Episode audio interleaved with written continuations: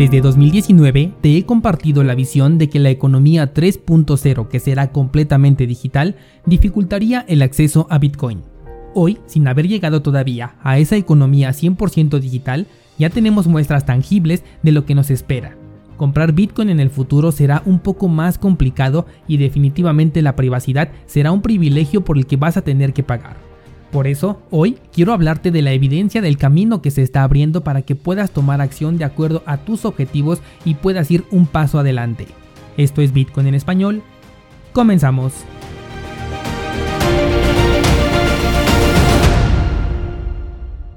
Bienvenidos descentralizados a este lunes 8 de marzo de 2021 y hoy te traigo un tema que para los que me siguen desde hace tiempo no es nuevo para nada, pero sí que tenemos nueva evidencia al respecto. Hoy en día comprar Bitcoin es bastante sencillo en la mayor parte del mundo. Hay países puntuales en los que no es así y seguro que ya comprenden la gravedad del asunto que voy a platicar el día de hoy, pero como para otros basta con hacer una simple transferencia electrónica, vemos este escenario muy lejano o ni siquiera lo consideramos como algo posible. Hay muchos entusiastas de las criptomonedas que buscan tener Bitcoin para llegado el momento venderlo en su totalidad, sacar ganancias y volver a comprar solo hasta que el mercado vuelva a caer en un 80%, lo cual no dudo que suceda. Lo que no consideran es que los canales de entrada que tenemos hoy en día pueden cambiar de aquí a esa fecha, porque para ver nuevos mínimos en el mercado de Bitcoin, estoy calculando que podríamos hablar del año 2023. Y es que hoy te traigo varios ejemplos de que la tendencia por dificultad la entrada hacia las criptomonedas ya es una realidad. Vamos a comenzar con el caso de Sapo. Las empresas saben bien que tarde o temprano tendrán que alinearse con el gobierno y con los reguladores. Coinbase y Sapo son muy buenos ejemplos de ello porque están dispuestos a cooperar con lo que sea necesario para verse beneficiados. Sapo, te platiqué la semana pasada, comenzó a discriminar directamente a personas que tienen una nacionalidad en específico. Y es una discriminación total porque es comprensible que si una empresa no quiere tener problemas, pues no puede ofrecer sus servicios dentro de un país donde no se lo permiten. Por ejemplo, tenemos el caso de Bitfinex que te comenté que ya no puede ofrecer sus servicios a las personas de Nueva York. Tenemos también a BitMEX que no puede ofrecer sus servicios a las personas de Estados Unidos. Esto es hasta cierto punto comprensible porque son empresas y no tienen esa libertad de ejercer en donde ellos quieran. Pero ya discriminar por la nacionalidad sin importar que esa persona radique en otro país completamente diferente en donde sí pueda ofrecer sus servicios, eso ya es otra cosa, ya es discriminación. No te sorprenda que después sean otros servicios los que sigan estos mismos pasos y a dónde vamos a llegar a tener oportunidades dependiendo del país donde nos tocó nacer, aunque no haya sido nuestra elección, eso me preocupa bastante porque para el camino que lleva México, por ejemplo, capaz que en el futuro también tenemos esta clase de discriminación. Así que aquí hay un claro ejemplo de que para algunos se les van a cerrar las puertas o se nos van a cerrar las puertas en cuanto a la compra de criptomonedas. Tendremos que rascarle un poquito más para poder llegar a ellas o incluso pagar un plus debido a que existirá mucha demanda pero poca oferta. De hecho, ya hay varios descentralizados con los que tengo contacto que son de Venezuela, así que este mensaje es importante no solamente para ellos, pero al menos de principio sí, porque es muy probable que sean los primeros afectados y ya lo estamos viendo con el caso de Sapo. Pero por ejemplo Argentina, México, España, Bolivia son países que también pueden comenzar a preocuparse sobre esto porque tarde o temprano les va a llegar.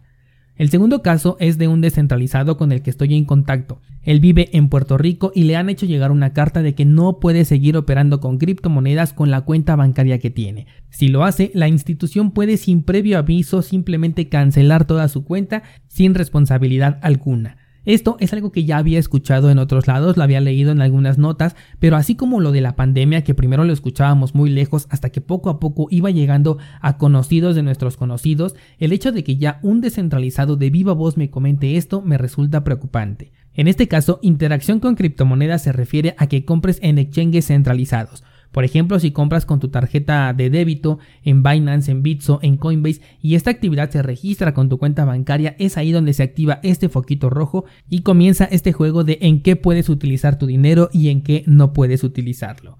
¿Cuál es el argumento que da esta institución bancaria? El de siempre, que las criptomonedas se prestan para actividades ilegales, cuando a lo largo de los últimos 50 años o más, todas las actividades ilegales se han hecho con el dinero que manejamos todos los días y así lo aceptan. Incluso son los mismos bancos los que están detrás del lavado de dinero más fuerte. Este sería otro punto que va a impedir comprar criptomonedas en el futuro, o que al menos lo va a hacer más complicado. Aquí hay dos posibilidades. Algunas instituciones te van a impedir definitivamente que tu saldo se relacione con la actividad cripto y la otra es que te pongan un bloqueo como por ejemplo en Argentina, un límite. Aquí se considera a las criptomonedas como una moneda extranjera y solamente se te permitirá comprar cierta cantidad al año descentralizado. Después de eso, sin importar cuántas cuentas bancarias tengas, todas van a tener ese registro de la cantidad de moneda extranjera, entre comillas, que ya has comprado y te van a impedir la compra de criptomonedas. Tomando en cuenta que la tendencia nos está llevando hacia una economía 100% digital, este control será mucho más fácil para ellos y ahora ya no serás libre de utilizar tu dinero de la forma en la que tú quieras. En España, por ejemplo, ya se tienen límites para las transacciones con efectivo, y esto se va a extender a todo el mundo sin duda alguna. Por eso, la prisa por crear su divisa digital, como ya lo vimos en China y más recientemente te lo platiqué en Estados Unidos. Otro punto que se pondrá en nuestra contra serán los propios exchanges centralizados. Estas empresas tienen que alinearse con las órdenes del gobierno en turno, por lo que no cuentan con esta libertad y si quieren seguir operando y ganando dinero, tienen que ser obedientes. Aquí el detalle está primero en que todos van a pedir el proceso de Know Your Customer, un registro total con el cual toda tu actividad cripto va a estar mapeada en todo momento que pases por esos servicios o que involucres los fondos que tienes en tus carteras en frío con estos servicios centralizados. El segundo detalle y que considero que es el más preocupante es el tema de la lista negra de direcciones cripto. Los exchanges han comenzado una política interna en la que ciertas direcciones las tienen bloqueadas simplemente porque tienen un foquito rojo en una página llamada Chain Analysis, una empresa que nace para venderle información al gobierno y que sin ninguna justificación le pone un foco rojo a tu dirección y hace que algunos exchanges discriminen estas transacciones o peor aún, las dejen bloqueadas una vez que entran esas criptomonedas a sus plataformas y con ello pierdas el control de estas criptomonedas. Esto puede pasar si alguna cripto que recibes tiene supuestos nexos con alguna actividad ilegal o si utilizaste un mezclador de UTXO para recuperar tu privacidad. En ambos casos, las direcciones son marcadas como sospechosas y los exchanges no aceptan tus bitcoins, así como tampoco van a permitir el retiro de criptomonedas que vienen de sus servicios hacia otros que faciliten la mezcla de UTXO, como por ejemplo Wasabi Wallet. Esto también ya lo vimos, de hecho si utilizas Binance, sugiero que no mandes directamente de Binance hacia Wasabi Wallet porque es probable que tu transacción no se ejecute.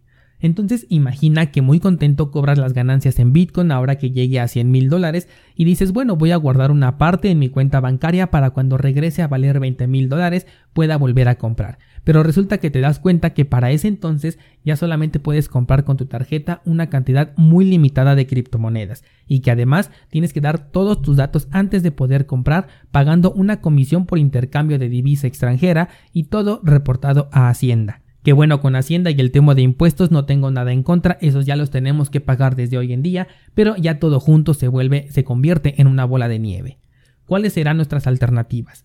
En episodios anteriores te he platicado sobre conservar un Bitcoin, por ejemplo, para tu jubilación, o al menos para el largo plazo. Para nada representa una recomendación de inversión lo que acabo de decir, pero es posible que esta reserva te pueda sacar de un apuro en el futuro.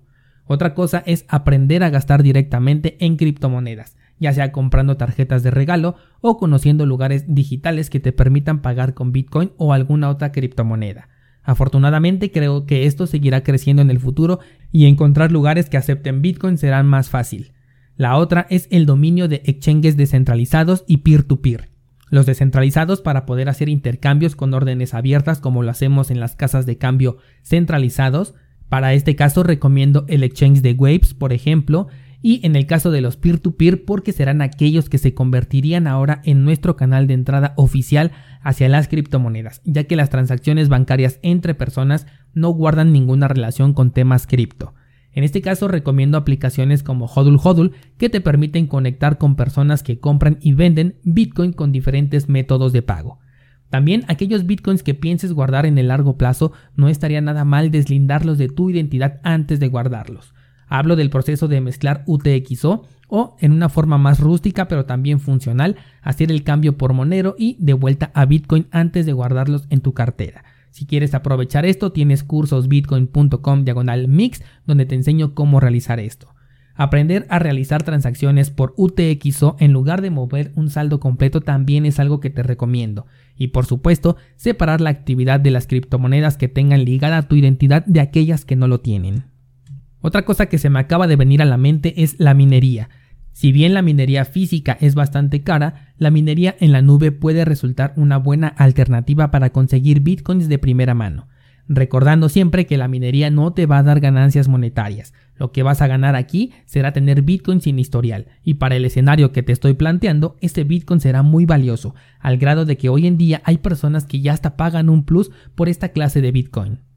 Así es descentralizado, se pondrá más difícil porque Bitcoin es un ataque dirigido al sistema económico tradicional que está funcionando, y van a hacer lo imposible por limitar su acceso lo más posible.